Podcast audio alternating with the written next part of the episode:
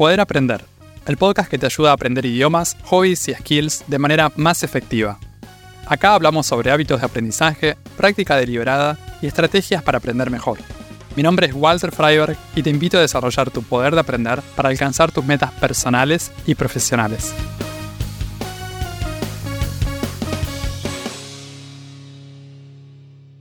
Nuestras habilidades van cambiando y transformándose. Lo bueno de esto es que si practicamos bien, mejoramos. Lo malo es que si no practicamos bien, empeoramos. Pero hay más. Solamente practicar no es suficiente. ¿Cuánto practicamos?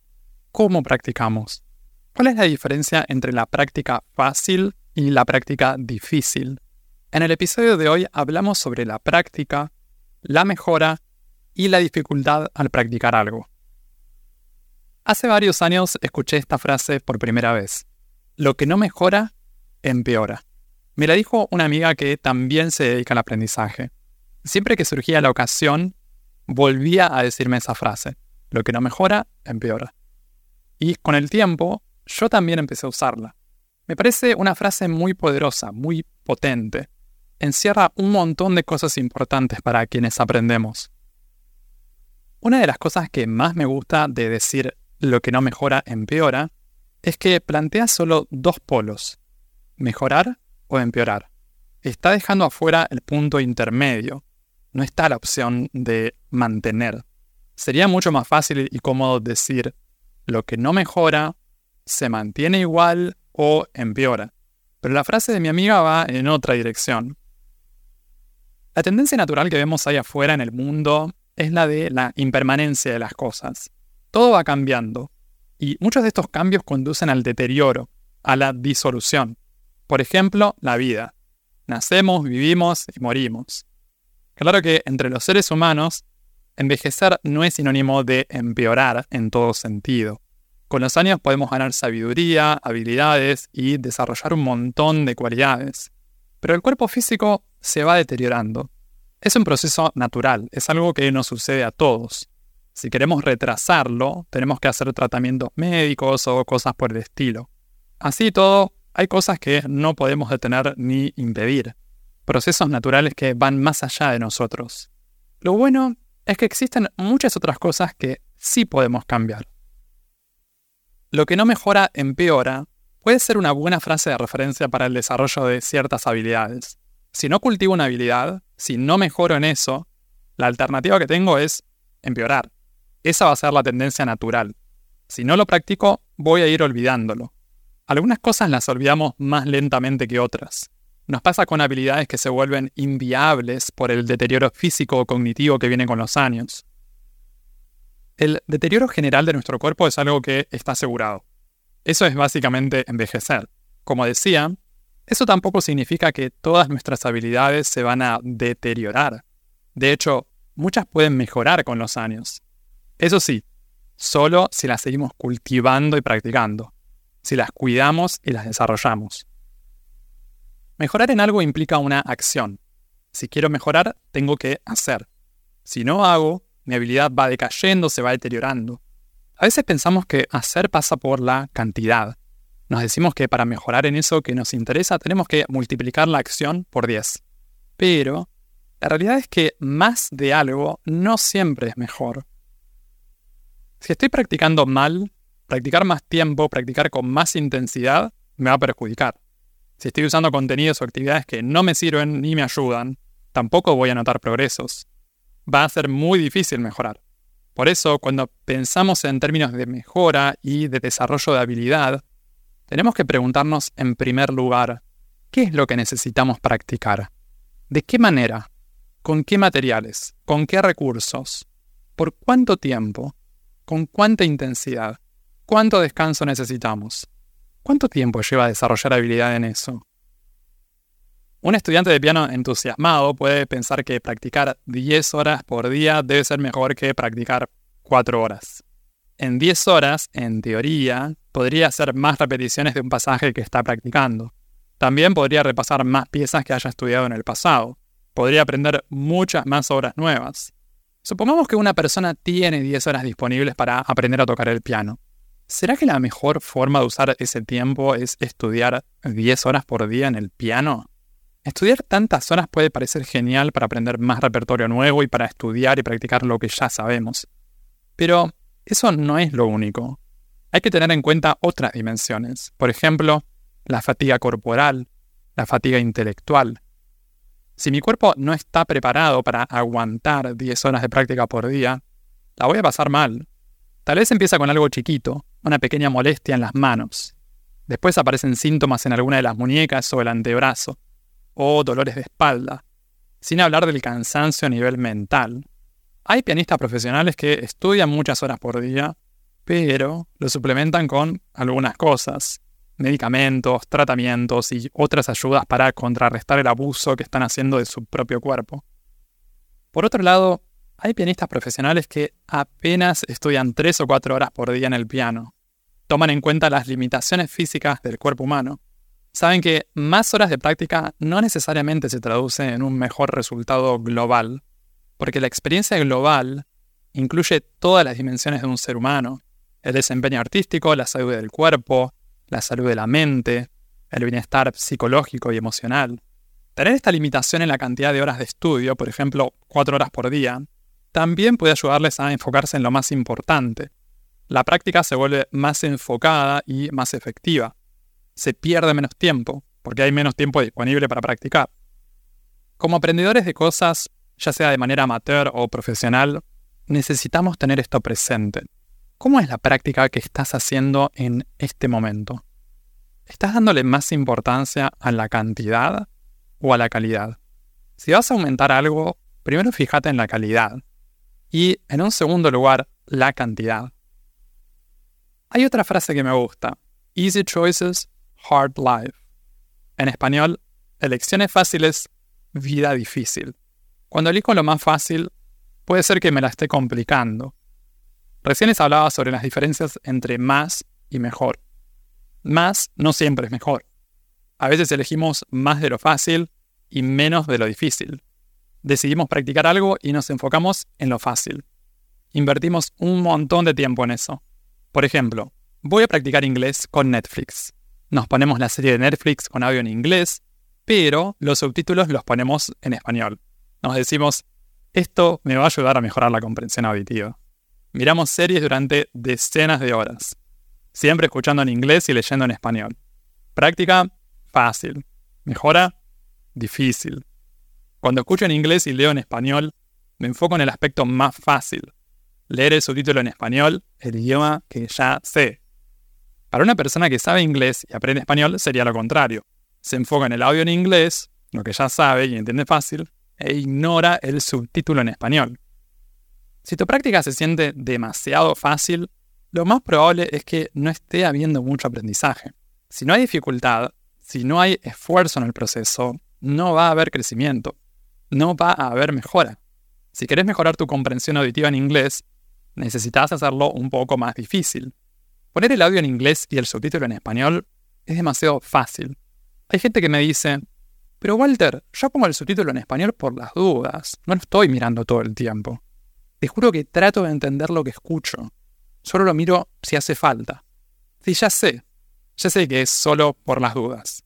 El problema es que si el subtítulo está ahí abajo, lo estás viendo. Es más difícil no leer lo que dice el subtítulo que leerlo. Incluso si no enfoco la vista en leer el subtítulo, Está ahí en la pantalla. Lo veo sin querer queriendo. Lo leo sin querer queriendo. ¿Cuál podría ser una alternativa para mejorar la comprensión auditiva? Poner los subtítulos en inglés. También puedes usar una interfaz que muestre subtítulos dobles, uno en inglés y otro en español. Y puedes ocultar el que está en español y chequearlo cuando realmente haga falta. Esto supone un paso intermedio en el desarrollo de la comprensión auditiva. Te estás apoyando en la lectura del subtítulo en inglés para poder entender mejor el audio en inglés, para hacer esa conexión entre lo que lees y lo que escuchás. Dependiendo de la dificultad del contenido, también es posible aprender y mejorar sin usar subtítulos de ningún tipo, solamente escuchando el audio en el idioma que aprendes. Todo esto no es tan fácil como poner el subtítulo en español y ya. Requiere también de otro despliegue, usar herramientas adicionales y cosas por el estilo, pero ayuda a mejorar. Otro ejemplo hablando de lo fácil y agradable. Tengo otro amigo que dice que su trabajo es fácil y divertido. Fácil y divertido parece el combo ideal. Está buenísimo para mantener algo en las mismas condiciones de siempre. Pero, ¿será que realmente podemos mantener el estado de eso que hacemos tal cual está? ¿No será que se está deteriorando y no nos estamos dando cuenta? Hay gente que en su trabajo va por el combo difícil y divertido. Eso siempre implica aprender cosas nuevas, desarrollar habilidad, poder hacer cosas que antes no podíamos hacer. En el área laboral esto tiene un montón de ventajas. Nos permite anticiparnos a los cambios del mundo y hacer los ajustes que haga falta. El cambio en el contexto a nuestro alrededor es inevitable. Si cambia la realidad y el entorno, no podemos seguir haciendo exactamente lo mismo, a menos que nos conformemos con ir empeorando. El más de algo puede aparecer, como veíamos antes, en la cantidad. La intención de aumentar la cantidad de tiempo que practico por día, algo que puede traer consecuencias negativas. El más también puede ser más concentración, más enfoque, algo que puede ser útil y contribuir a la mejora. Y el más también puede aparecer como repetición, o sea, hacer más de lo mismo a lo largo del tiempo. Por ejemplo, practicar de la misma manera o con los mismos contenidos o actividades durante mucho tiempo. Cuando entrenamos en el gimnasio, puede ser buena idea modificar nuestra rutina de entrenamiento cada cierto tiempo. El cuerpo, los músculos se acostumbran al mismo tipo de ejercicios. Si no cambiamos los ejercicios, tal vez cambiamos otra cosa, como el peso, la cantidad de series, la cantidad de repeticiones. Pero hacemos algún tipo de cambio. De lo contrario, el estímulo físico que le estamos dando al cuerpo ya no resulta suficiente. Lo que en un primer momento alcanzaba para estimular el cambio corporal, ya no alcanza. Nos acostumbramos. Y ahí tenemos la opción de introducir un cambio, algo distinto. Y el cuerpo recibe un estímulo nuevo, empieza a responder una vez más de manera positiva. Esto también puede aplicar a otro tipo de transformaciones. Cuando practicamos algo, necesitamos mantenerlo interesante. Si no, nos aburrimos perdemos las ganas y no vamos a querer mantener esa práctica. Hacer siempre lo mismo, siempre de la misma manera, puede resultar aburrido, puede ser poco estimulante. Por eso, cada tanto, podemos probar cambiar algo en la forma en que practicamos. Puede ser probar un método o técnica diferente, probar contenidos, recursos o actividades distintas, probar algo nuevo que jamás hayamos intentado. En muchos casos, solo eso ya resulta suficiente para revitalizar nuestra práctica nos ayuda a impulsarla y a energizarla para seguir mejorando. Cambiar algo que venimos haciendo puede ser difícil e incómodo. Cuando las cosas vienen bien, nos acostumbramos y nos empezamos a sentir cómodos. Si seguimos progresando y mejorando en lo que hacemos, genial. No necesitamos cambiar nada. Pero si vemos que ya no mejoramos, puede ser que estemos empeorando, sin darnos cuenta, sin querer queriendo. Ahí lo difícil puede ser alterar esa rutina cambiar ese hábito. Mi primer intento de aprender tailandés no fue muy productivo, que digamos. A fines del 2020 me propuse aprender el idioma usando un método de aprendizaje nuevo que quería probar. El método no me parece malo en sí. Lo que sucedió fue que a mí no me funcionó en ese momento en particular, de la forma en que intenté aplicarlo y, especialmente, con el idioma que había elegido. La cuestión fue que parte de mi compromiso era practicar todos los días durante tres meses, como mínimo una hora por día. Y practiqué todos los días, al menos una hora por día. Muchos días practicaba una hora y media o hasta dos horas. Al final de los tres meses, sin embargo, solo había aprendido un par de frases básicas, el alfabeto y un poco de pronunciación. El alfabeto en realidad lo había aprendido en las primeras dos o tres semanas. Claramente, el estudio que estaba haciendo no estaba yendo para ningún lado. Como se dice en inglés, going through the motions. Era hacer por inercia practicar lo mismo porque había empezado y porque al principio me dije, hay que completar tres meses haciendo esto. Cuando llegué a los tres meses me pregunté, ¿quiero seguir aprendiendo este idioma con este método? La respuesta obvia era, no, este método no me sirve. Al menos no me sirve en este momento, o de la forma en que lo estoy haciendo, o con este idioma en particular. Y ahí mismo decidí dejar de aprender de holandés. Lo puse en pausa por un año y medio. Cuando retomé mi estudio del idioma en octubre del 2022, fue con una metodología totalmente distinta, con un enfoque diferente. A principios de 2024 sigo aprendiendo tailandés. En este último año y medio aumenté muchísimo mi comprensión. Para eso tuve que usar una variedad de métodos y recursos. Fui cambiando cosas, fui probando abordajes diferentes y planeo seguir haciéndolo. ¿Y cómo es la cosa cuando no sabemos bien qué hacer? ¿Cómo es cuando no sabemos qué conviene practicar, cómo conviene practicar, con qué recursos? Uno podría decir, bueno, voy a hacer algo. Al menos voy a ponerme a practicar con cualquier cosa. Y así es como elegimos algo, aunque sea lo primero que encontremos. Lamentablemente, eso que elegimos puede terminar perjudicándonos. Puede llevarnos para atrás. Lo que no mejora, empeora. El argumento que sacamos en estos casos es peor es nada. Supongamos que no puedo tomar clases de algo o no tengo acceso a un profesor, por ejemplo, y decido aprender de manera autodidacta. No hay nada de malo en eso. Yo lo hago todo el tiempo. Me encanta aprender solo. También es algo que siempre les recomiendo a los demás. Tiene un montón de cosas buenas esto del aprendizaje autodidacta, pero también puede tener sus desventajas. Especialmente que no nos damos cuenta cuando estamos haciendo las cosas mal. Es importante ser conscientes, saber que existen estas desventajas. Porque si no terminamos engañándonos, pensando que estamos haciendo todo bien y que estamos progresando. Y a lo mejor no. Quizás estamos empeorando. Esto no siempre es evidente. Puede ser que externamente parezca que progresamos, pero a costa de problemas físicos o de algún tipo de agotamiento o malestar. Y muchas veces ni lo notamos. O lo notamos, pero preferimos ignorarlo. Entonces, tenemos que tener cuidado con esto de peor es nada. Nada de algo malo siempre va a ser mejor que un poquito de eso. Eliminar completamente todos los riesgos posibles o pretender resultados perfectos no es algo realista. Siempre van a haber cosas por mejorar o optimizar en los métodos y actividades que elijamos, pero hay una diferencia entre hacer algo de una manera que sea lo suficientemente buena y hacer algo que no nos lleva para ningún lado. A veces el prejuicio que estamos pagando no es físico o mental, sino en forma de tiempo. Si estoy usando un método inefectivo, estoy perdiendo el tiempo. Siento que estoy aprendiendo y mejorando un montón, pero no está pasando nada, como me pasaba en mi primer intento de aprender tailandés. Fue una pérdida de tiempo. Lo más sensato hubiera sido suspender esa práctica antes de los tres meses. Después de tres semanas, después de un mes, como mucho. Yo me daba cuenta de que pasaban los días y notaba que no me podía acordar lo que había estudiado el día anterior. Y de todas formas seguía acumulando y agregando unidades nuevas, contenidos nuevos. Era cada vez peor. Cada vez había más cosas que no aprendía y no recordaba. Era algo muy frustrante. En mi caso, tengo una tolerancia muy alta a la frustración en el aprendizaje. Por eso terminé completando esos tres meses. El gran problema fue haber invertido ese tiempo sabiendo que mi práctica no mejoraba, seguir por inercia. El problema fue no darme cuenta de que tenía que interrumpir ese proceso antes.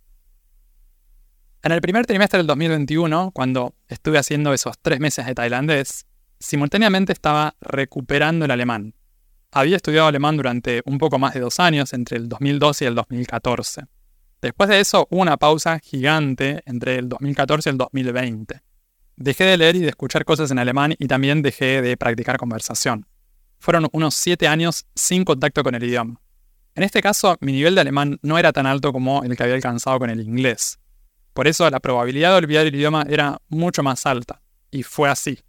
Cuando quise retomar el alemán en el 2021, tuve que reaprender un montón de cosas. Volver a practicar y repasar, volver a acostumbrarme a la escucha y a la lectura. Ese año, cuando estaba por completar los tres meses de tailandés, me surgió la pregunta, ¿Voy a seguir estudiando alemán y tailandés al mismo tiempo? Normalmente siempre fui de empezar a estudiar un solo idioma a la vez.